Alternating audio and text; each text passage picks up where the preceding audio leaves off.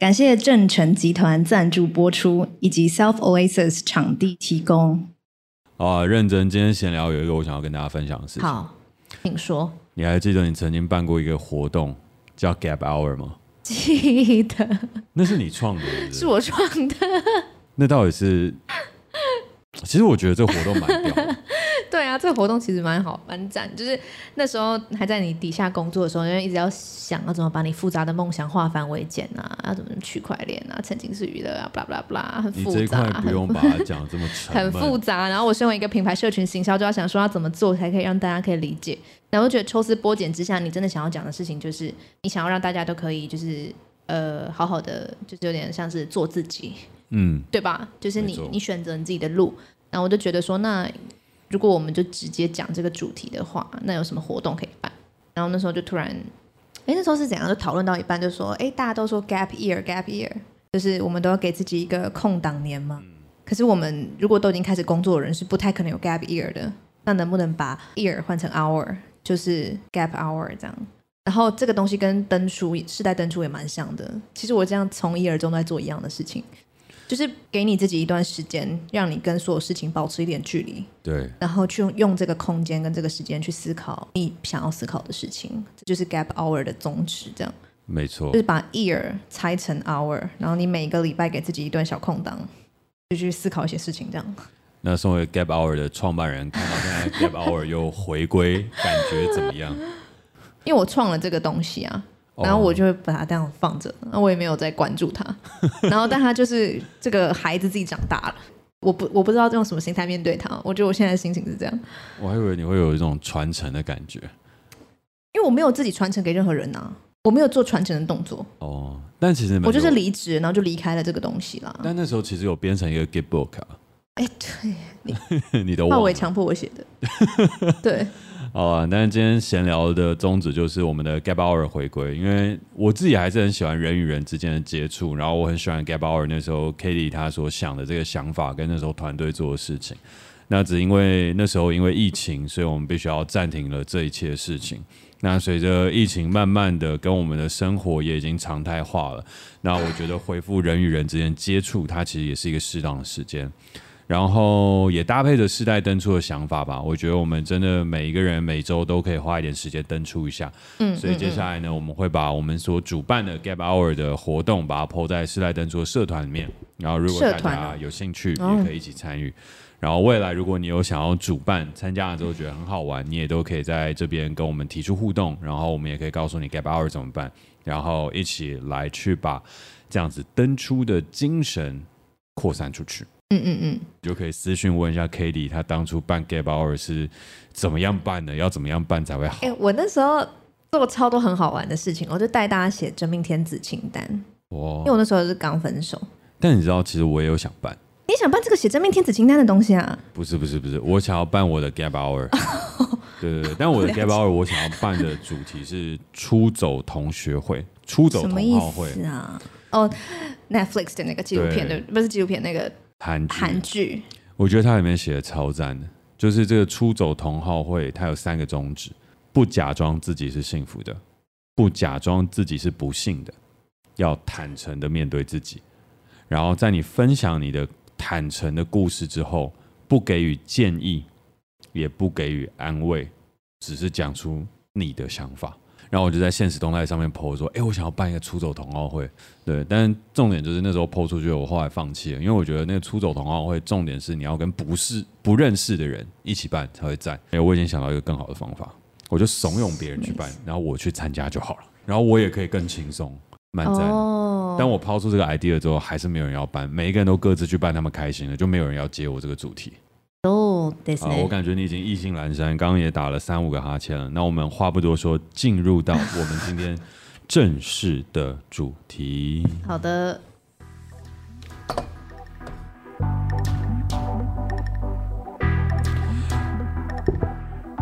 欢迎收听世代登出，大家好，我是嘉凯。大家好，我是 Katie。世代登出呢会在每周二的傍晚五点上架，邀请你在下班的时间跟我们一起短暂登出这个时代，保养一下你的人生账号。每一季我们会选出一个登出的主题，探讨这个时代的各种面向，尝试找出不一样的生活方法。而这一季，这个第三季，这个重要的一季，我们即将要聚焦登出的主题是 emotion 情绪。没错，而今天呢，我们要讨论的情绪是，我们要来拆解无助感，就为什么人会感到无助？是不是对于我每次变化多端的开场都有一种无助感呢、啊？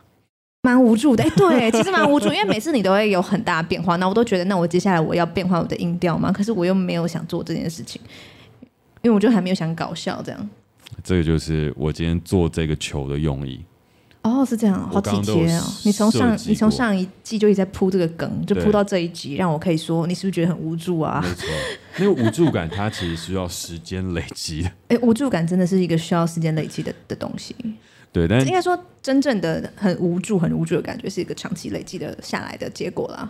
对，但是因为我还是做贼心虚，因为那个只是一个心血来潮，就是信手拈来的，根本没有那么长时间的铺梗。大家当然知道啊。对，但是不小心。因为这样，然后破梗了我一个觉得很重要的 insight，就是什么 insight？无助感它需要时间累积的，然后结果居然被我这样轻描淡写的讲出来，以一种破梗的感觉讲出来，我觉得，哎，还好吧？我觉得还蛮蛮恰当时间点出来的啊。真的假的？嗯。好，那这一集开场该你。好，但是这个开场我就是想要来先定义，就是你觉得什么是无助感？洗耳恭听。我要问你啊！啊哦，我啊，我们等下各自讲，我也可以先讲。那你先讲。好，我觉得无助感它其实是超级多情绪集合在一起后，然后你完全不知道怎么讲，然后你就说哦，我觉得我很无助。它是，就是它其实是很多层，它就是那种千层蛋糕的感觉。如果它是食物的话，一定是千层蛋糕的感觉这样。然后我觉得我自己感觉到无助感，我认为无助感是一种，因为感觉世界上没有任何人可以帮你，你找不到任何人可以帮你，所以你也没有办法相信你自己可以帮自己。的一种感受哦，对，就是你，你发现你完全没有任何人可以求救，就是你伸出你的手，然后没有人会接住你，然后因为这样，然后你也觉得你自己也救不了你自己了，这样，嗯，所以等于是这世界上没有任何人类，包括你自己可以帮你，我觉得就是无助感。就像刚我们在片头录音的时候，没有任何人可以帮你嘛。对，然后我也觉得我自己没办法帮我帮我自己。对，而且那个音乐也在下，时间正在跑，你也就没办法。对对对，无对，那就是很浅的无助感了。OK OK OK。对，啊，所以你定义完了？我定义完了，然后我想问你的定义。其实，在想到无助感的时候，我觉得其实准备情绪片啊很难，蛮难的，所以我都会在关系片也很难。对，情绪跟关系都蛮难，它都不是我擅长的课题。我一直在等什么时候可以做教育片。呃，教育片就是我可以大书特书的一篇。呃、你你都完全没有要接我话，我现在有点无助。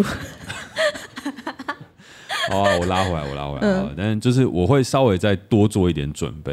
然后那时候在准备的时候，我在想无助感到底是什么？嗯、其实我在想的过程，我就会想，除了无助感之外，还有什么无什么感？哦，无奈。无奈、无聊、无聊也是一样，但是我那时候想到一个蛮重要的事情，你想无无是很常见的吗？蛮常见的，那比无奈无聊还常见。然后跟无能。不是，它也是个无什么感，无什么感，无什么感。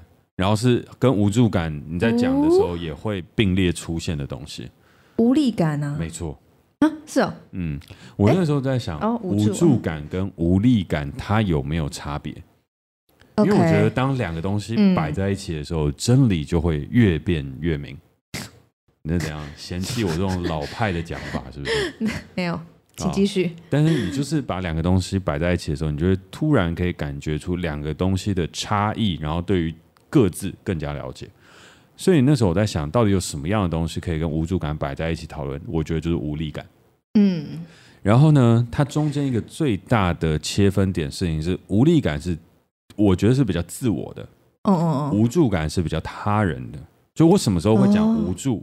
我什么时候会讲无力，我自己就在想那个情境是什么。所以当我产生无力感的时候，举例来讲，我在片场什么时候会产生无力感？我在片场产生无力感的时候，是我今天早上，譬如说五点半开机，然后拍到下午两点，然后我已经跟过去了那个要死不活的想睡那个感觉，然后靠了一瓶红牛。然后再灌了一杯黑咖啡，然后撑过去了之后，到了晚上六点，然后呢，我依旧没有吃饭哦，没有摄取淀粉，可是我还是很累，就是已经是我已经把自己逼到了极限，然后想说不行不行，我要再撑下去的时候，可是他就有一种无力感，就是我已经真的没有那个力气跟那个力量了。这是一个最最最极致啊！当然，这个无力感我等下还会再举其他不同的例子，可能这是一个最极致的例子。嗯嗯、我就干无力感，我真的没有办法鞭策自己来让自己有更多的能量出来了。嗯，不是说真的 physical 物理上那个无力哦，嗯，而是那个无力感的事情是天呐！你要在我叫我倒下一颗镜头，没办法，无力，就是力，我真的没有任何力气，没有任何东西可以再使得上劲儿了，劲儿。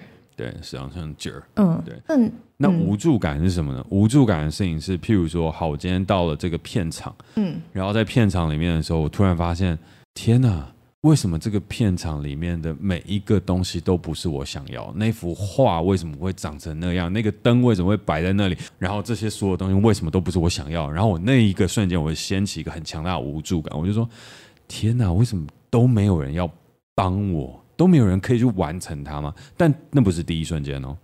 那个东西是你已经拍片，可能拍到第二十天、第三十天，我已经沟通过了好多好多好多、oh, 好多好多好多遍，结果我他妈到了现场，还你还是给我一样的东西，然后我既生气，然后我有一种无助，就是你到底要我沟通了几遍，你还是听不懂，然后你今天还是给我这个东西，为什么那个插头就是没有挡住？你就已经知道我很讨厌插头出现在我的画面中，类似像这样。所以你的无助还蛮常是伴随生气这样子。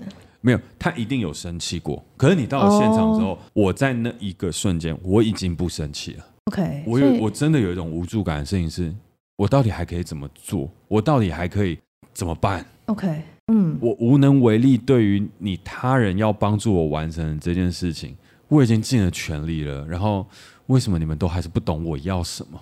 一个是不懂我，一个是我真的没办法做了。嗯，所以在我心中，无助感就是会跟他人有关的。然后他经历了一个长时间的累积，你生气，你努力，然后你做了，可是到最后还是什么东西都没有改变。他有一个长时间对于他人以及环境的努力及付出，最终没有产生改变的时候，你才会诞生一个无助感。那一个无力感的事情，是你对于自身能力以及自身状况当中的一种掌握。然后掌握了之后就呃无力感，譬如说我刚刚讲的是一个体力耗竭，你要在提升的无力感；还有一种是你面对大环境挑战的时候，你有一种皮肤汗数的感觉的那种无力感。皮肤汗数，螳臂挡车。对啊，嗯，对对对对对，同个意思。对，同个意思，同个意思。嗯、国文造诣。不是棒，那证明我听得懂这样。对对对，所以这是我我所你定义的定义的，所以就从无力感拉出来之后，我觉得有些时候无助感，很多时候大家会觉得，哎，我自己是孤单一人，然后没有人要帮助我的这件事情，这个东西是正确的。但是我觉得要特别要强调的是，没有人可以帮助你，而那个没有人可以帮助你的事情是，你要先确认你旁边是有人的存在，然后你经过沟通之后，还是没有办法帮助到你，对。那这个时候就是无助感的产生。所以我的定义说，就是前半前半段，就是我发现这世界上没有人可以帮我，然后到最后我也没有办法相信自己可以帮自己。嗯，这个后半段是你的无力感吗？我觉得有点像偏无力，对不对？无助感再加上无力感，然后到了最后瘫痪，对，有种瘫痪感。我觉得呃，瘫痪感没有，我觉得那个就是最深层的无助感。对，最深层的无助感。对，对但初初阶无助感它是长这样。然后在经过了无助感之后，你有一个无力感跟一些颓败跟一些失败之后，你会诞生一个最最最最最深层的绝望性的无助感，就是我刚刚讲的那个。对，就是你刚刚讲的那个。但我觉得无助感真的要讲的话，我就是最后衍生出来阶段，我觉得无助感有两阶段。第一阶段是经历过了时间，然后验证了之后，环境以及周遭的人无法帮助到你的无助感。第二个阶段是在这个无助之后，你产生了无力感。就是别人没有帮你嘛，那我想说，我自力更生，自立自强，嗯，然后想办法自己自救。结果，但你想要自救都无法达成的时候，那就产生了一个最深层的无助感。然后，这个无助感的状态下，已经不是全世界都无法帮你哦，而是你会有一种被世界抛弃的感觉。哇！其实你刚刚这样讲，就已经带到我们我接下来 rundown 上我准备了一个名词。叫做习得性失失助，他就在讲说，其实这种无助感是学习来的，就我们不是，就像你刚刚讲，我们不是一开始就会那么无助，你也不是第一天到片场，你就会说天哪，我被无助感笼罩。我们会感觉到无助，它一定是一天一天慢慢累积的。然后它这个是一个有一个实验啊，我大概讲一下这个实验是怎么样进行，但我可能不会讲的完完全全一模一样，但大概是这样，嗯、就是他们把一只狗关到一只狗笼里面，然后让这个狗笼的左半边是通电的，所以那只狗只要走到左半边，它就会嘣被电到，所以它就会自然而然想要到右半边的笼子。对不对？这蛮正常，我们人都会这样，就是觉得哦，我去那边会被电到，我就到右边。然后这时候他又，呃，他好像就就就切换，让右半边可以通电，所以他就发现，哎，右半边也不能待，我就回到左左边，然后左边是安全的。然后后来他们就让这整个笼子是随时都有可能通电，就可能左边会通一下，右边会通一下，所以他其实没有办法确定我到哪里是安全的。然后到最后，这只狗它就不换边了，它就直接趴在笼子里，让那个笼子电它。就这样，然后让他电了，他就已经放弃，因为他就是我不管去哪边，我都可能被电，那我就让我自，我就放弃，自我放弃，然后瘫在狗笼里面。然后这个时候，科学家们就把笼狗笼打开，然后呢，那只狗结局是怎么样？那只狗，它有没有出来？它有没有出来？它没有出来，它没有出来，它就继续在那边被电。所以它，所以这这就这个研究就是发现，就是当你发现你的行为完全没有办法得到的行为跟结果无关。就是我已经躲了，我已经想要躲开，然后但我躲不开，我就没有办法看见我眼前其实已经有一个门开了，我看不到了，哦、我再也看不到了，因为我就相信我被永远困在这个笼子里，我已经瘫痪了。就我学习到，我不管去笼子哪一边，我都有可能被电这件事情，我就已经放弃挣扎，我就是好，我就是被电一辈子吧，这样。然后人也会有这样的现象，就其实你现在会觉得你的状况很无助，然后其实你眼前就是有个门已经开了，可是你完全看不到。哦，oh. 你完全你就是真的看不到，不是说你瞎了或什么，就是你就没有能力看到，你的意识或是你的信念都已经盖住你看见那个希望的地方。然后我觉得那个就是一个很深沉的无助感，就真的是看不到，你就是他妈的看不到，你就是他妈的看不到任何希望，很可怕。其实这个实验蛮。我不知道为什么听起来蛮禅意的，虽然一点都不禅意，很。我觉得它是有，它是有些人生哲学在里面的，对就是它是可以要讨论一些灵性啊，什么是可以讨论到的。嗯，对。因为我觉得刚刚讲那个习得性无助，我不知道为什么我感觉到一个事情，其实对我来讲，回到刚刚片场那个经验也是，就是你到了现场之后，你就会觉得天哪，为什么到了第二十天了，到第二十五天了？还是一样的东西，要一直在讲，然后全部重新来过，到底发生什么事情？嗯、好，那我就想说，那就算了，算了，算了，就这样吧，我就拍吧。妈的，还能怎么办？嗯，就只能这样硬上啊。但其实有很多可以怎么办啊？嗯，你可以跟制片说我要换美术，你可以跟制片说我要换摄影，你可以在那个当下坐下就说这个东西没动，我不拍，然后等你们全部改完之后再做，不然你们换掉我，嗯，我就不要拍这档戏了。就是他其实有很多方法，嗯，可是我们就已经被训练、被 training 到，就是说，好，我已经在这边挣扎、挣扎、挣扎、挣扎、挣扎、挣扎、挣扎、挣扎了这么久，我都还是在这个剧组里面。然后我那个时候我只有一个深深的无助感，嗯然后我就想说，好吧，那我就只好继续拍了，嗯。但其实我明明就有很多的选择可以去做，而且说不定那时候我离开了剧组之后，下一部戏跟下一个东西会更好。对，其实有可能有更好的机会在等着我，但是我没有去做。我现在只有在想的事情是，好，那我要怎么样把这部戏给解决跟做完？哦，但我都没有想到其他的。然后那是我人生当中拍过算是蛮真的蛮辛苦的一部戏，但大概拍到第二十天的时候，我就已经要发疯，然后诞生一个很强的无助感。我觉得第一场就是对，觉得自己像那个狗笼里面的狗。对。就是左边被电一下，右边被电一下。对的，就是左边走过去，哎，美术电我一下，然后右边走过去，哎，制片电我一下，然后在左边走过去，摄影又电我一下，然后在右边走过去，然后这时候道具电我一下，然后左边再走过去的时候，演员电我一下，然后再走过去的时候，哎，发现全部人一起电我，所以就左右一直跑，一直跑，一直跑，一直跑，然后就焦虑，然后到最后你就趴着，然后趴着的时候说，好啊，现在要怎样？通告来啊，七点起床是不是？走啊，拍啊，这边为什么不能拍？可以拍啊，来，A can B can 架起来。好，正反跳，呃、跳完灯光走，好，演员走，and action，OK，收工。卡，对，所以演有点久。啊，就你刚刚那段演蛮久的，我想说我要来卡一下这样。哦，已经刚好是。刚刚那段表演很好，很很无奈，很无助，很无力，很好。我们这个就讲 one take，好，很好。对，但我只是想说，让大家更能够去懂懂懂，从狗变成人的那种状态。对，因为因为其实人生就是这样，你就是有时候你会觉得，哎，我在这边我会碰壁，可是我还是我会对我其他生活的面向有我会对我其他生活的面向抱有期待，所以我还是会继续想生活。但当我在工作上也不顺利，感情上也不顺利，然后呃家人方面也不顺利，生活上面也不顺利的时候，你就会真的很像那只狗，我到哪里都会被电的时候，你就会，我觉得，其实我觉得生而为人，嗯，我觉得期待是一个超级重要的情绪，嗯，对，就是如果你。不不期待，就你如果生活中没有期待，这个情绪就是很很惨哎、欸，我觉得是很惨的，就是因为我们人是很有限的，所以我们会期待，因为我们会、哦、我们没办法预知未来，所以我们会期待美好的事情会发生。然后我觉得期待真的是人超级重要的情绪，嗯、就很多情绪里面，我觉得期待是一个超重要的情绪。当你都没有办法期待了，你不期待你生活中任何面向，你就会进入到一个非常深沉的无助感。然后刚刚我提到的习得性无助，就是。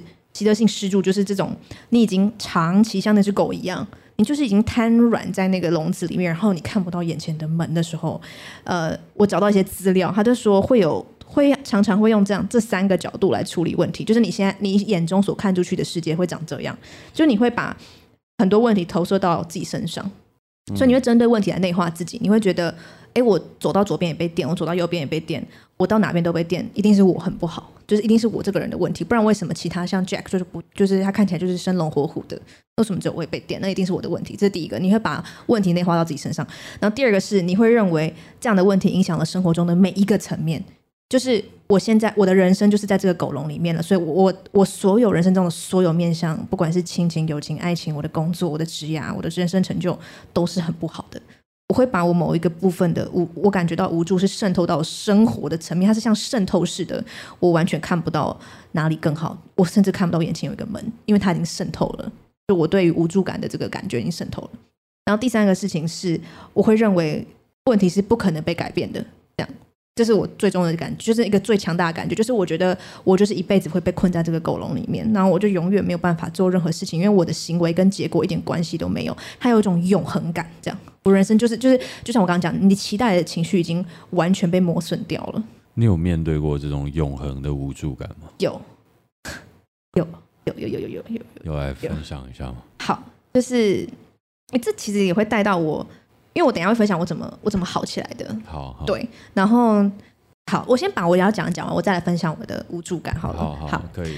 因为我们的这个就是我在跟温迪讨论这个呃这个 round down 的时候，他有写到说，就是他有写到一个我觉得还不错的一个算是一个公式吧，就他就说我们、嗯、我们其实可以把生活中遇到的所有挫折分成 A、B、C 这三个部分，嗯，A 它它分别代表一个单字，对，那 A 是 adversity，就是挫折的意思。哦，好难哦！还好吧，就是挫折啊。这个是七千单字会有的，好像是 A 第一个前面.前面几个，你就翻七千单的第一页会出现。OK，还有还有 abortion 堕胎，就是我很常看到 A 开开头哦，好对。然后 A 就是挫折挑战这样，然后 B 就是 belief，就是你对于这件事，你对于 A 这件 A 的信念跟心态。B 就是 belief，A 就是 adversity 挫折.所以 B 就是你对于 A 的心态。OK，好，然后 C 是 consequence，就是结果，你采取的行动。嗯，uh. 对。所以所有事情都是这样发生了 A，然后你的内心会有个 B belief，嗯，然后这个不 B 会决定你怎么去做 C 嘛？OK，这应该蛮理蛮好理解的。但 A B C 刚好就是一个很好记嘛，A B C 这样。对对对。对，好，所以整个过程里面我们没有办法选择 A 的发生吧？对不对？对。你有你没有办法选择，你可能就突然失业了；你没有办法选择，你可能突然就是被分手了这样。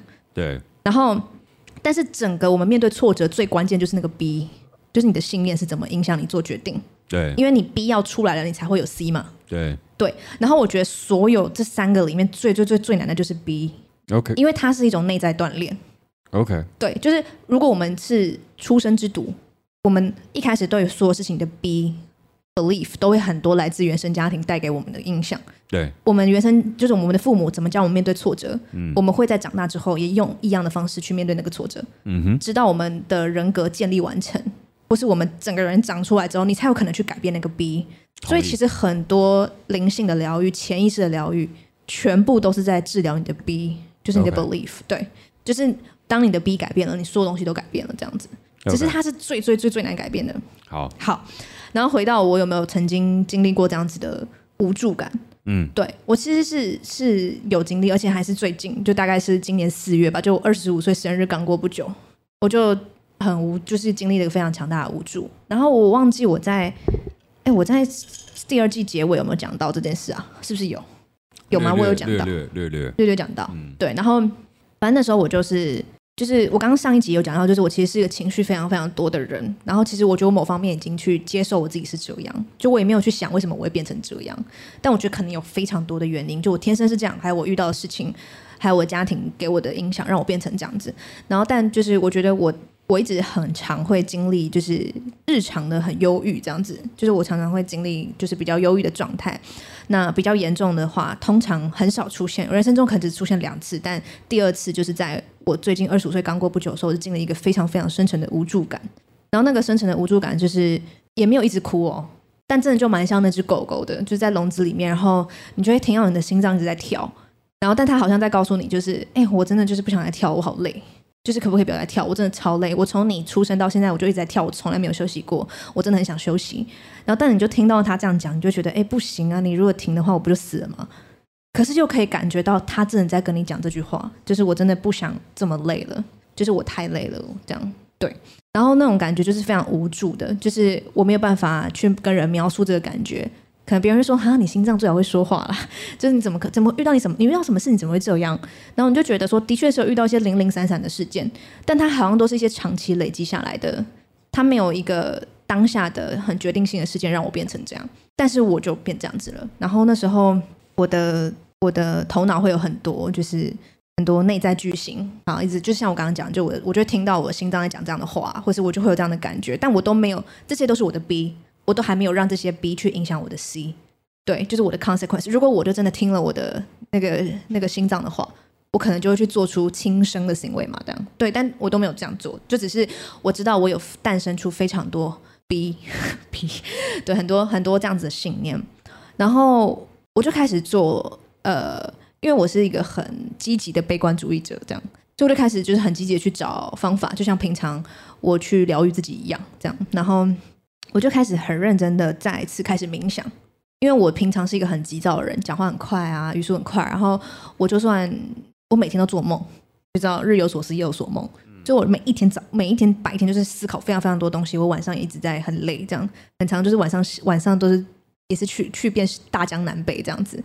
然后我我以前就做过冥想，但我发现我没有办法维持，就是我可能就是真的是真的状态很差的时候才会冥想一下。但我就从那时候我。很低落、很低落的时候开始冥想，然后我是早晚各冥想十五分钟，就真的是一起床就马上冥想。对，就是我也没有想那么多，我就是数我的呼吸而已。然后我睡前的时候也冥想，对。然后我一开始也没有做任何目的，因为就是我什么都不能做，那我就呼吸吧。因为我现在只能做这件事情，我没有办法去帮助人生那个面向，所以我就先呼吸吧。对，然后呢，我就在这个过程中发现，哦，就是。我终于懂那个我的无助感，就是我说我觉得全世界没有任何人可以帮我的这个感觉，然后导致我也觉得我自己没有办法帮自己的这个感觉。我在冥想中解决了后半部，就是我觉得自己没有办法帮自己的这个感觉。我突然觉得我没有这样想了，因为我在冥想的过程中，就是我只能呼吸的时候，我就发现为什么冥想可以带给那么多人疗愈，或是带给很多人影响，就是因为人只要活在这个世界上，就是有这一口鼻息。你只要你你你如果没有这个鼻息，你就你就死了嘛。你可以憋气，但你不能不太可能憋超过什么十五分钟啊，对不对？就是所以你不管发生什么事情，你都可以回到你的呼吸。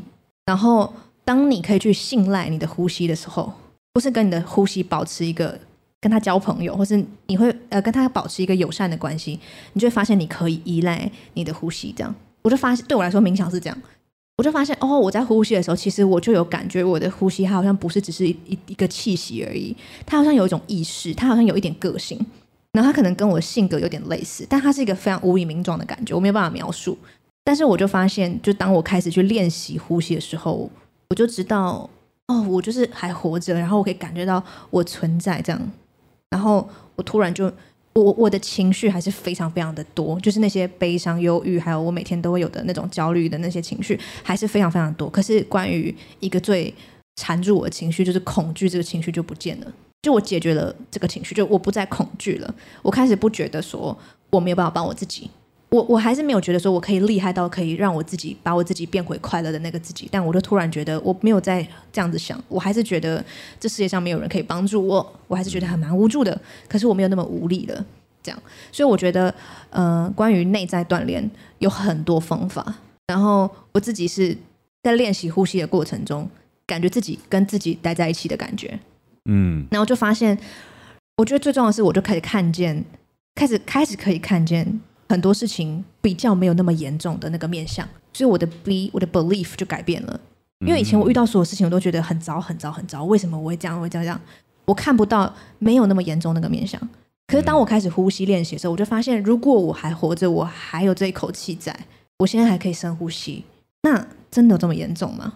嗯，就是真的会有这个感觉。这个感觉是我以前完全没有办法感受到的。就是当你要真的每天跟你的呼吸待在一起，然后觉得你觉得很有那种临在感，你就真的觉得你真的活在这个世界上，这样，因为你还活着这样。然后你要跟他培养感情，然后所以你遇到事情的时候，你就会回到你的呼吸，发现，哎，对啊，就是这件事情严重到为什么我我以前会觉得我遇到这件事我就要死了，可是我明明就还没死啊，我明明就在这边好好的呼吸，对。然后这是我的内在锻炼方法，就是我就发现我们的内在就跟我们的肌肉一样，它是要锻炼的。嗯，你如果都没有去练习它，你一次搬很重的东西，你就会垮掉，你就会隔天就会。很酸呐、啊，就是你就是做重训，不是明天隔天都很酸，嗯，然后你可能你的骨骨架也承受不了，但你就是要，所以一次遇到比较多事情，人生中不如意的事情的时候，你就会整个承受不了，嗯，可是你平常在做内在锻炼的话，你就可以开始长出很多，你就开发很多新的眼光，去看见那些你本来看不到的面相，这样，然后我觉得这是很只能意会不能言传，因为我自己也花很多时间去疗愈自己的这一块，嗯，对。我以前都是靠知识，就是我读了很多书之后，我就发现哦，其实没有那么严重。但是当知识到了一个层级，然后你遇到的事情已经没有办法用知识去解决的时候，你终究还是要回到自己跟自己自己怎么看待这个事情。你终究还是要回到你的那个信念，你到底怎么面对这件事情的？所以当你的信念转变的时候，那只狗狗就会看到，哎，我前方就有一个可以出去的门门呢。那为什么我会在这边不出去？嗯，对，我觉得是这样子。蛮好的，蛮赞的。对，但我觉得这也是我好像不太能讲什么很实际、很实际的做法，因为我也是一直都知道冥想，然后可是知道冥想过了四五年我才开始做，因为我以前觉得冥想帮不了我，反而是当我已经无助到我什么都没办法做，我只能呼吸的时候，我就开始冥想，我就开始好好，我都我就开始练习呼吸吧。但其实这也是累积啊，就是如果说你前面没有接触到冥想，或者有知道我这个方法，然后有尝试过。然后那时候又要再从头从一种知识开始的话，那可能也会很困难。所以我觉得是之前你一定有累积到一些你内在锻炼的技巧，所以在那个很无助的时候，哦、它才会变成一条绳子。对，以前以前它是知识，然后我就是学到了，可是它可能还不不能让我不能让我使用这样。对，对对然后哦，我我刚刚又想分享一下，就是我觉得呼吸的时候是，因为我们平常呼吸都是很短浅的，像我现在跟你讲话，我呼吸换气很快。可是真正在做呼吸的时候，一口气可以吸非常的久，就你会很惊讶，你竟然可以吸这么多气。因为我们的整个肺是从锁骨下方到到肋骨最下面，就其实它超大，它其实是一个 G M G L 啊，就是非常大，就超级大。但我们都只有这样很短这样。然后我觉得你开始很认真深呼吸的时候，我自己会觉得我很像是一个，就是我吸气的时候，我会觉得我很像是一个，就我的气在帮我，像我的脊椎往上，像一个生长的植物。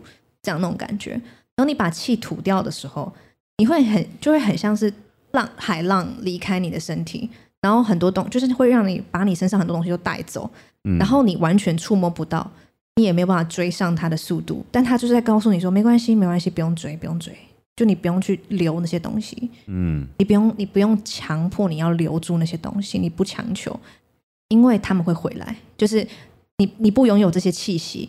可是这些气息也没有真的要离开你，因为下一口气你又回来了，这样，嗯，就突然觉得哦，没有那么可怕，真的没有那么可怕，这样，嗯，对，其实讲的真的很好，呃，还好吧，因为我觉得我们这一季在聊主题是情绪嘛，然后聊到无助感，然后在其实像无助感所包含的情绪当中，像你刚刚讲的，你的无助感很多的东西是关于难过，跟关于可能被抛弃或是一种。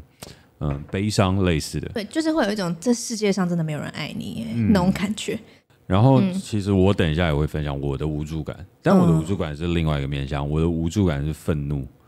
我好像比较没有这方面无助感，我就是那种极度的悲伤。对，但我刚刚要讲的事情连带到你讲的气息跟呼吸里面讲的东西，就是情绪里面它所包含的很多东西都是从呼吸引起的。所以你会发现，你悲伤到最后，你会换不过气，嗯、你气急败坏的时候，为什么要讲气急败坏？就是因为你气急，所以这整块东西才会被形容为气急败坏，就是形容到你生气到怒不可遏的时候，你会说这人气急败坏，然后你会悲伤到喘不过气。嗯，所以其实为什么气息这些东西很重要？因为其实你在呼吸换气的时候，就决定了你的心情。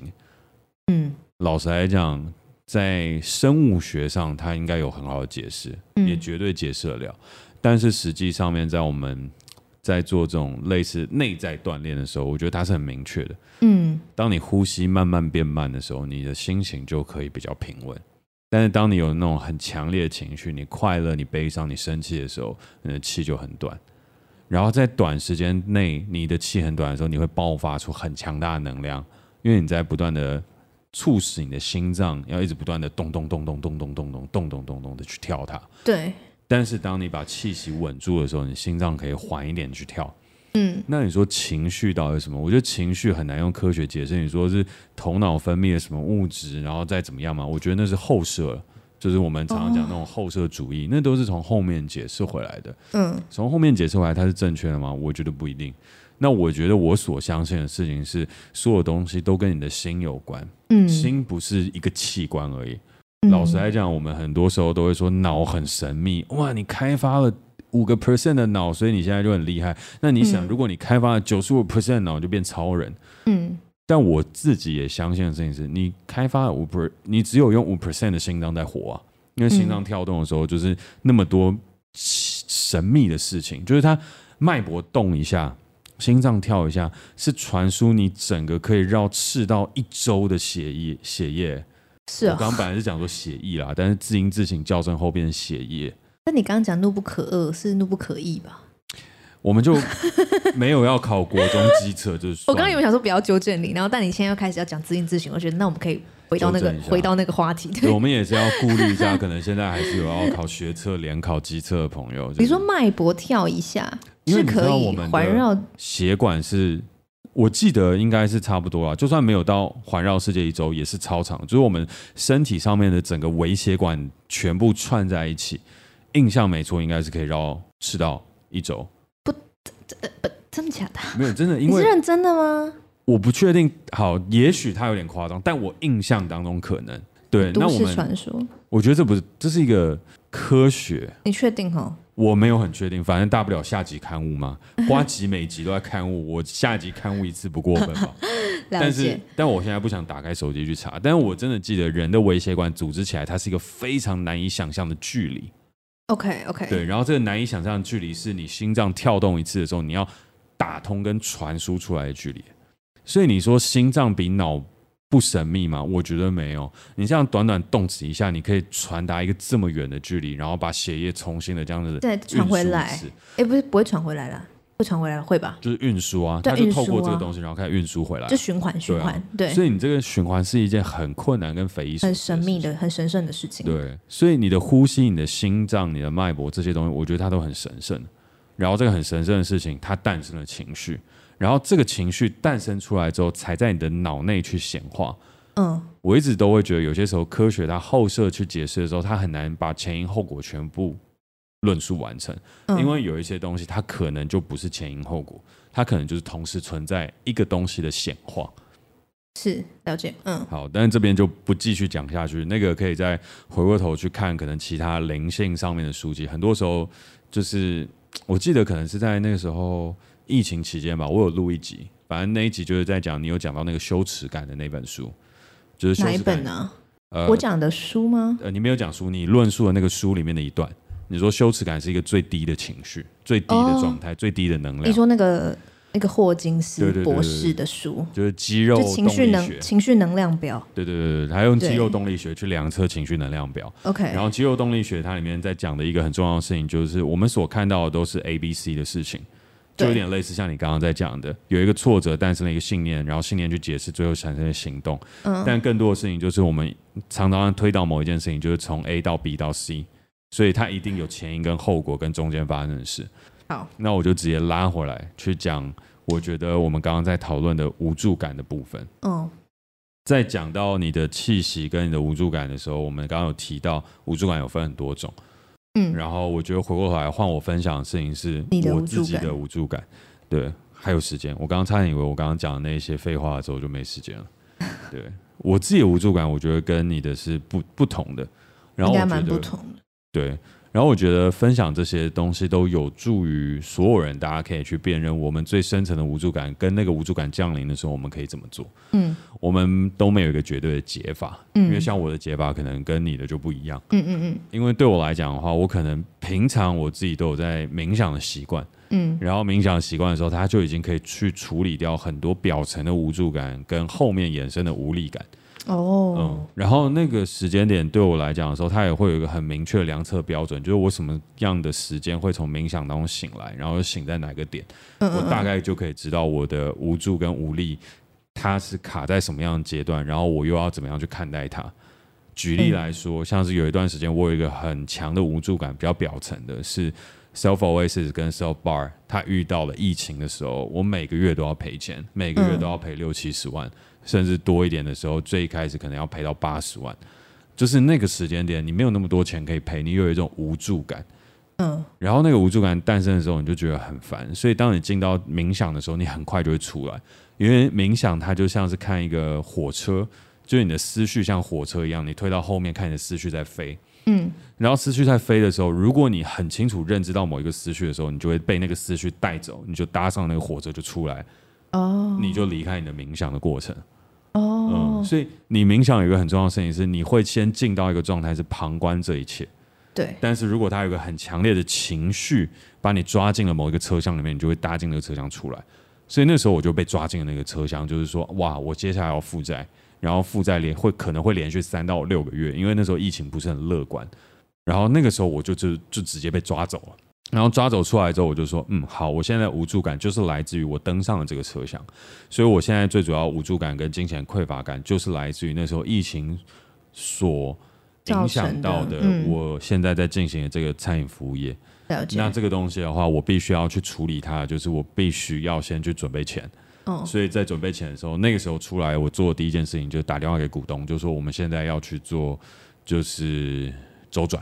那这个周转的话有两个方法，银行跟股东往来。那我们现在该怎么做？然后我就花了一个礼拜去处理这个事情，然后处理完了，然后我又可以去好好去继续去做冥想。然后到了后面的时候，就类似这样的例子，他都可以很清楚去辨别我的无助跟无力感。嗯嗯嗯嗯。但是我有一个很大的罩门，愤怒。我的愤怒是我没有办法透过冥想去解决的，因为我的那个愤怒会是在就是。无法控制的情情况下去影响我所有的情绪，嗯，就是譬如说像我刚才讲的那些东西，我都会是觉得好，有些事情要去处理，然后我会觉得可能有点烦躁，嗯，然后当我进到日常的冥想的时候，它会去显化出来，那我就解决它，嗯，但关于愤怒的事情，我不会在冥想里面得到。关于愤怒的事情，它会在某一天，我可能喝多了一杯酒，或者我可能只是刚开始喝了一杯酒，愿意让我的情绪放松的时候，我愤怒就席卷而来。然后这个愤怒有很多种，但是很多愤怒大多啦都会可能关于一些情感层面或者什么等等。然后那个愤怒席卷出来的时候，我觉得它就像荣格所描述的低劣情感，就是每一个人都有自己的高高优势功能跟低劣功能。嗯。然后那个低劣功能跟野兽一样。然后正因为我平常有去把其他东西处理好，所以那个低劣功能野兽出现的时候，那是一个很强大的吞噬。嗯。它是非常非常非常非常可怕。就那一瞬间，哦、嗯，就我自己体悟过几次那样的状态。那一瞬间你是难以自己的，就是你说他是挫折，一定是前面有挫折，然后他有信念吗？你也知道那个信念，你能够辨别他，然后你有没有做出一些行动去疗愈他？你也自己觉得会有。但当愤怒出来的时候，这个挫折、信念跟动作，它全部会化为一体。然后在那个时间，我有一个很深的无助感，因为你没有办法控管自己的行动。哦。你是没有办法的，然后那个没有办法的时候，他会，我觉得有些时候会诞生一些我不喜欢的后果。那的确，在我自己可能更早年轻一点的时候，那个愤怒感真的有带我去经历过一些我觉得不好的事情。但那些不好的事情，我也不会今天在 Podcast 上面讲，因为我觉得那也会涉及到一些个人隐私。对，但没有人会说自己是完美的人啊，嗯，所以我也不是完美的人，所以我也犯过错。然后那个犯过错的事情，就是在那个时候的无助感下犯下。然后那个无助感，那也不是借口，因为那个东西就是你一个很强的愤怒，然后你内心当中说：“哎，这不行，这不行，这不行。”然后你也很明确会知道，你隔天会不喜欢这样的自己。可是你就还是在那个当下被那个愤怒给包围，然后你无助，你没有办法去抵抗那个情绪。你刚刚是悲伤的无助，我是一个极为强大愤怒无助，然后那是会想要毁灭世界的那种。但当然没有到毁灭这整个世界，但你会想要去，譬如说你刚刚讲的，真的是蛮可怕的。轻生嘛。那我讲的事情就是，那我对我是想要结束自己的生命，然后你想你想要结束全世界的人的生命，哎，不是，我们 是我这就是我们的差别。哎，没有没有没有没有，我觉得这还是有差，因为因为讲我我觉得这边还是讲一下哦，不然大家真的会误会。就是我曾经在感情上是很受挫过的，然后在很受挫的时候，“男人不坏，女人不爱”这句话就浮现在我的脑海当中。我说：“对啊，干你当一个好男人又没有用，你就是要当一个烂人烂男人，那你这样才会被爱。”然后那个时候你就会想说，好，那我就废一点，我就当个烂烂男人这样。就你不要去那么重视自己的感情，然后你就觉得大家都大家对待你都是以会骗你的前提，然后跟你相处。哦。然后我就直接设下这个前提，为期一个月。我在那一个月当中，我完全不相信任何人，然后我也讨厌任何人，然后 我还是跟很多人相处。可我的假设前提就是他们来骗我，然后我也要骗他们。然后可是我心中有一个很深层的无助感，是谁可以带我离开这样的状态？谁？没事。不是你起一个 key，我不知道那是哪一首。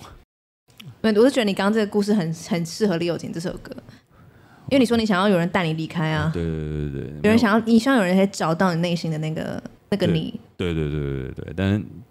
没有 follow 到比较新的歌手的新歌，这样。这首歌很有名。就如果我就是我那个年代，我可能最新追到就是王心凌的《爱你爱你》，对对对 对，这很新啊，这超流行的，这样你算是跟很跟到时事哎。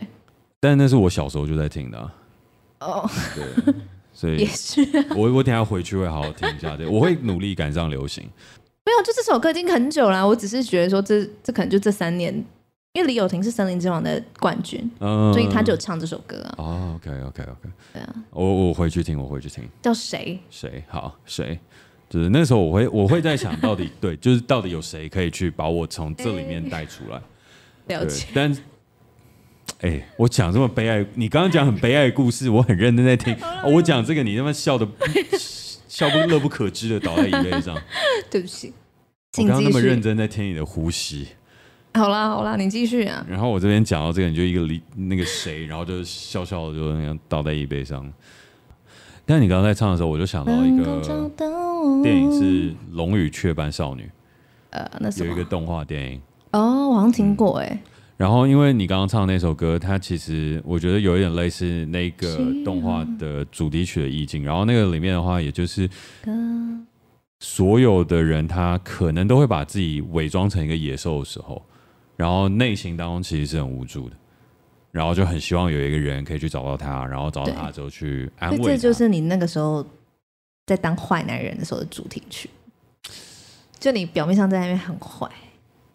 还不需要装乖，这样表面上外面是这个主题曲，可内心是谁能够找到我？有好，我觉得好像有点像，但是那样那样去处理，好像又把那个画面弄摔到分手的你。我我没有摔到分手，我没有 Nick 的那一种。对对对。对，我现在只是一直在 picture 你当时的形象是什么，因为我就想说，哈，你你有曾经这样过？我现在我很难想象。就我刚刚其实觉得蛮猎奇的，蛮猎奇。所以你是带着一种嘲讽的心态？我没有嘲讽的心态，我只是觉得我怎么从来不知道你有这样一个月，到底是多坏，很好奇，到底是多坏，很想见识。但是人家拨开你的心之后，就会听到你这一个人在唱谁。但是还没有拨开你的心的时候，你就是就是谢和弦感这样。我觉得，我觉得我们今天聊到这边差不多了。这个无助感现在已经有点 好了好了，不开玩笑，有一个第一层的无助感。对，没有，因为我昨天有跟那个听众聊天，他们就说，他们不知道，他们不知道我私底下就是我本人这么好笑，然后为什么？然后说我的听众聊天，因为我昨天读书会，然后这也是有一个是我们的听众，他说他觉得我本人就是非常好笑，然后我在 podcast 上都不好笑，就没有那么好笑。然后我就觉得就跟你讲，幽默担当是我负责，就不是啊。然后我就觉得说，因为我们聊的话题又太沉重，我都没有时间搞笑。但不然就是大家他们平常我在读书会的时候，我是一直疯狂在搞笑，因为我平常就是会一直在搞笑。哦，所以我刚刚想说，哎，轻松一点，因为我们今天聊这个无助感其实是很沉重的，对不对？然后我刚刚在做一个美女跟野兽的故事，然后在陈述一个野兽当中心中的深沉，然后现在就突然就走歪啊。好吧，你继续讲。我 讲不下去，我们今天录到这边直接结束。好了，你继续讲，今天结论都不做。你继续讲，就是你有曾经一个很愤怒的无助感，对不对？然后把自己变成一个坏男人啊，但你内心其实希望有一个人可以带你出去，但是是谁呢？不知道。这样。好啊，但是也讲完了。哦，讲完了啊，讲完了，太久没搞笑了。很棒，很棒，很棒。对，我不知道，我不知道，我不知道为什么我刚刚有一种那种最近因为很累，所以在中午的时候我想要脑袋放空。所以，所以我就打开《康熙来了》。哎，我超爱看《康熙》的啊。然后你知道，《康熙》超舒压。刚刚那一种感觉啊，就跟我前两天看到有一集很像。每一次赵正平在遇到小 S，就这样。就赵正平想好好讲话，小 S 会狂打断，然后呛他。然后我就，然后他好不容易回到主题，那小 S 继续。啊，可以，可以，可以，可以，继续，可以啊，可以，没问题。然后到最后就一个哔哔哔哔哔哔，然后小 S 就笑超开心。对，小 S 就乐不可支。好，可以。可以可以 可以收尾了，可以。好了好了，那我讲我讲我的我想要讲的，因为我刚刚突然想到，就是我的内在锻炼方法是呼吸嘛，然后但这是我的方法，然后我我也想跟就听众朋友分享，就是如果说你可能想要冥想，但你不知道就是为什么自己要冥想啊，然后你觉得冥想能带给你什么好处的话，我自己觉得我发现这是我在呼吸之中观察到我自己的一个特点，就是我刚开始练习呼吸的时候，我可以吸非常长的气，我可以吸到可能十五秒。可是我吐气大概五到八秒就没了，就再也吐不出来了。就是我的吸气的量跟我吐气的量是非常不平均的。然后我就去思考这件事情，然后我也有查一些资料。然后其实我就发现，吸气其实就是你吸收这个世界的能力嘛，就你能吸多少进来。然后吐就是你给予这个世界，你能把什么东西给出去。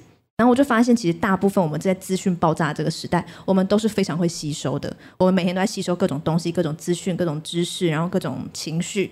但是我们是比较不会放下跟给予的，所以我们会把我们吸到东西都囤积在我们的身体里面。然后呼吸就这么直观的显示这件事情。然后我做了几次呼吸之后，我现在已经可以就是吸跟吐是差不多的。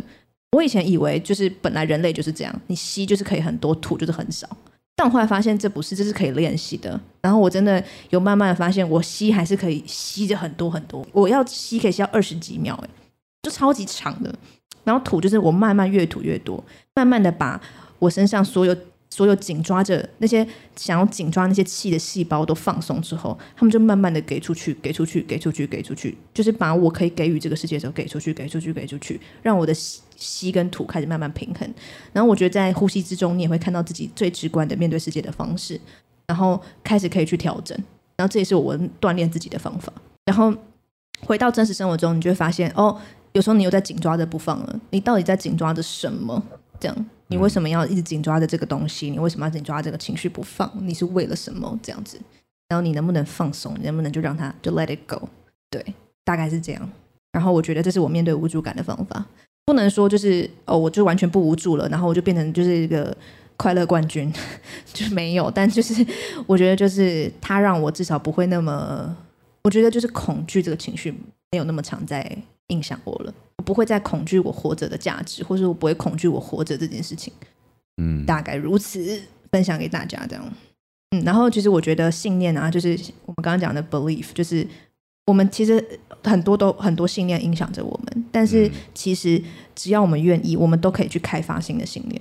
就我们的潜力是很很多的，就像你刚刚讲，我们的什么心脏动一下就是可以怎样，就是环球环世界一圈啊什么的，嗯，对不对？就到时候我们其实有很多我们自己不知道的内在的潜能，没错。然后我觉得我们的信念是都可以被开发的，虽然它很难，但就是它是可以的。就是你你现在看不到眼前的那个门。你也根本你根本就觉得你现在被困在一个地方是没有门，但你就要相信有一天你就会看到这个门，这样，嗯，大概是这样。但这蛮难的啦，这蛮难的。但就是我觉得人是绝对可以做到这件事情的。我们的大脑可以容纳很多信念，这样。我也相信。对，这是我的结尾，那换你。我的结尾的话是，虽然刚刚经历了一些搞笑的部分，对我自己的感觉的话，会是最终我们还是要去跟这个无助感相处，而不是对抗或是解决它。因为我觉得最重要的事情是开一个房间给他，然后你可以跟他一起相处。你没有办法去教育他，你没有办法去改变他。就是那个无助感来临的时候，譬如说你透过冥想去锻炼，你透过冥想去跟他相处。但最终你不是透过冥想去解决这件事情，只是相处了之后，时间会带走，或时间会经过，然后我们可以从那个状态走出来。嗯，所以回过头来，我自己在面对愤怒的时候，我一开始也都是采取那种呃，想要去解决跟教育他那种感觉，嗯嗯就是想要去驯服他那种感觉。对，嗯，对。所以我那时候就说，好，那我假如是这样，我那么讨厌这些人，跟讨厌。感情这件事情，那我就去当一个、嗯、可能类似说坏男人那样，然后就有点其实有点像对抗跟反抗这样，但其实把我拉入一个更深的无助感。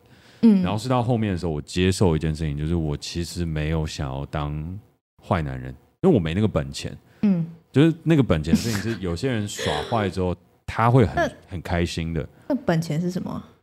就是你同时跟两三个女生一起 date，你会觉得很开心。你会很满足，很有成就感，我觉得那是坏男人的一种坏啊状状态。对，然后他会心安理得，然后会觉得自己很有价值。哦，但是你没有办法有这样的感觉，我没办法，所以你觉得你没有本钱？我没有那个本钱。然后我也觉得谈感情好累哦。就是如果你没有办法好好爱一个人，跟一个人好好相处的话，就你自己更累啊。嗯，那你为什么要去谈两段感情，然后把自己弄得累到爆掉？然后你还觉得这是一个男人不坏女人不爱一种追爱的方式，就是你那根本就不是你，你在反抗一个事情。懂。对，所以我后面去面对这个无助感的时候，最后选择的方法就是写东西。哦。嗯，所以只要当我心情最差的时候，我的创作力是最强的。懂。但写出来的东西不一定能用，可是我心情一差，我大概就写一万字到两万字，每天这样写。一万字到两万字写。那这样写多久？一天？没有啊，大概四个小时到五个小时，好强哦！就一直打，一直打，一直打，一直打，然后打完心情就会好一点。会不会有一整页都是脏话？不会，其实那个写出来的东西，我觉得蛮深刻的。哦，就我电脑里面有几篇文章是很深刻的文章，嗯、甚至已经变小说，但是它不会发表。了解，就有好几篇都是在那样的状态。嗯，所以我后来想到的事情是。除了冥想之外，我觉得有另外的事情是创作。每一个人天生都有一些创作力，嗯、你可以把你很无助的时候，把东西发挥在创作上。嗯，然后那个创作不一定要发表，可是你在做出东西的时候，我觉得心里面也会好过一些。嗯，因为你给予世界多了一点，所以你的无助感就少了一些。但也不是说真的少了一些，而是你可以跟他相处久一点点。因为你把时间在 create 一些事情上，哦，所以你就不会去在意自己的那么多的伤痛，因为你把伤痛、无助幻化成了另外一个出口，然后在那一段时间过程当中，你会得到一定程度的反馈吧。嗯嗯嗯，然后不是世界给你，是自己给自己的。嗯，好了，如果真的想推一个书或者电影的话，那 Cady 你会想推哪一个？我会想推书，我先讲，我讲书好了。好，就我最近在。重看一本书叫《鲁滨逊漂流记》，就是一个世界名著。然后小时候看跟长大看是完全不同的感觉。然后反正《鲁滨逊漂流记》就是在讲有一个男的，他就是原本有一个很安逸的生活，但他很想航海，他就去航海，然后无意间漂到了一个一个岛，然后他就是什么都没带，他什么都没带哦，他就只有他跟他失呃呃失事的船上的一一点东西，他这一个人在上面生活了二十八年，然后。我忘记曾经有一个很有名的人，忘记是谁，他就说过，就是如果人类的文明全部都消失了，我们只要一本《鲁滨逊漂流记》，你就可以重建一切。然后其实那本书，我觉得他就是在讲你很无助，很无助，就是你一个人来到一个荒岛，然后这世界上没有任何人可以帮你，可能你怎么自助这样。就我我自己在这本书看到这个东西，但小时候看会觉得啊，他怎么活下来？好可怕，好可怕这样。然后觉得哦，我可以用这样子生活，呃，钻木取火啊，我可以怎么样活下来？可是我长大看，我就发现我们生活中很常都有这种荒岛时刻，就是这个，就是那个很无助的感觉，没有人可以帮你。然后我在看鲁滨逊那种，就你也可以看到他有很多面向，他怎么帮助自己镇定起来。因为当他要活下来之后，他在这个岛上一个人都没有，他要怎么样不疯掉？它里面有很多细节，但是是小时候我看不懂的这样，所以我觉得大家可以去看《鲁滨逊漂流记》这样，荒岛时刻这样，蛮赞的。对，然后又是一个世界名著这样。好了，那现在呢，就是来到我们节目的最后。那也是再次邀请大家在每周二跟我们一起短暂登出这个时代，解构社会，实现自我成长。没错，让我们的人生账号都可以登出一下再启动。那如果大家晚上有空的话，欢迎到 Self Oasis 找我一起来看《康熙来了》。哦，好，欢迎大家订阅我的晚安信，好无助我刚刚。如果你有任何内容产出的结案工作，也欢迎随时私讯我的 IG。我是嘉凯，我是 Cady。那如果你喜欢我们的节目，欢迎小额赞助我们。有任何想跟我们说的话，也欢迎在 Apple Podcast 给我们评分加留言，或是透过底下的连结私讯给我们哦。那我们下次见，拜拜。我念吗？好。那我们今天有一位听众朋友的小额赞助，他叫做海外 EJ 啊、EJ 那个字母 EJ，他赞助了一百块，然后他说有深度的优质节目，喜欢听到有逻辑，同时也容易吸收的吸收，应该是吸收吸收的思考观点，常常听完都觉得有所成长。谢谢 K D 跟 Jack，好，我们谢谢 EJ，耶，谢谢大家，我们下次见，拜拜。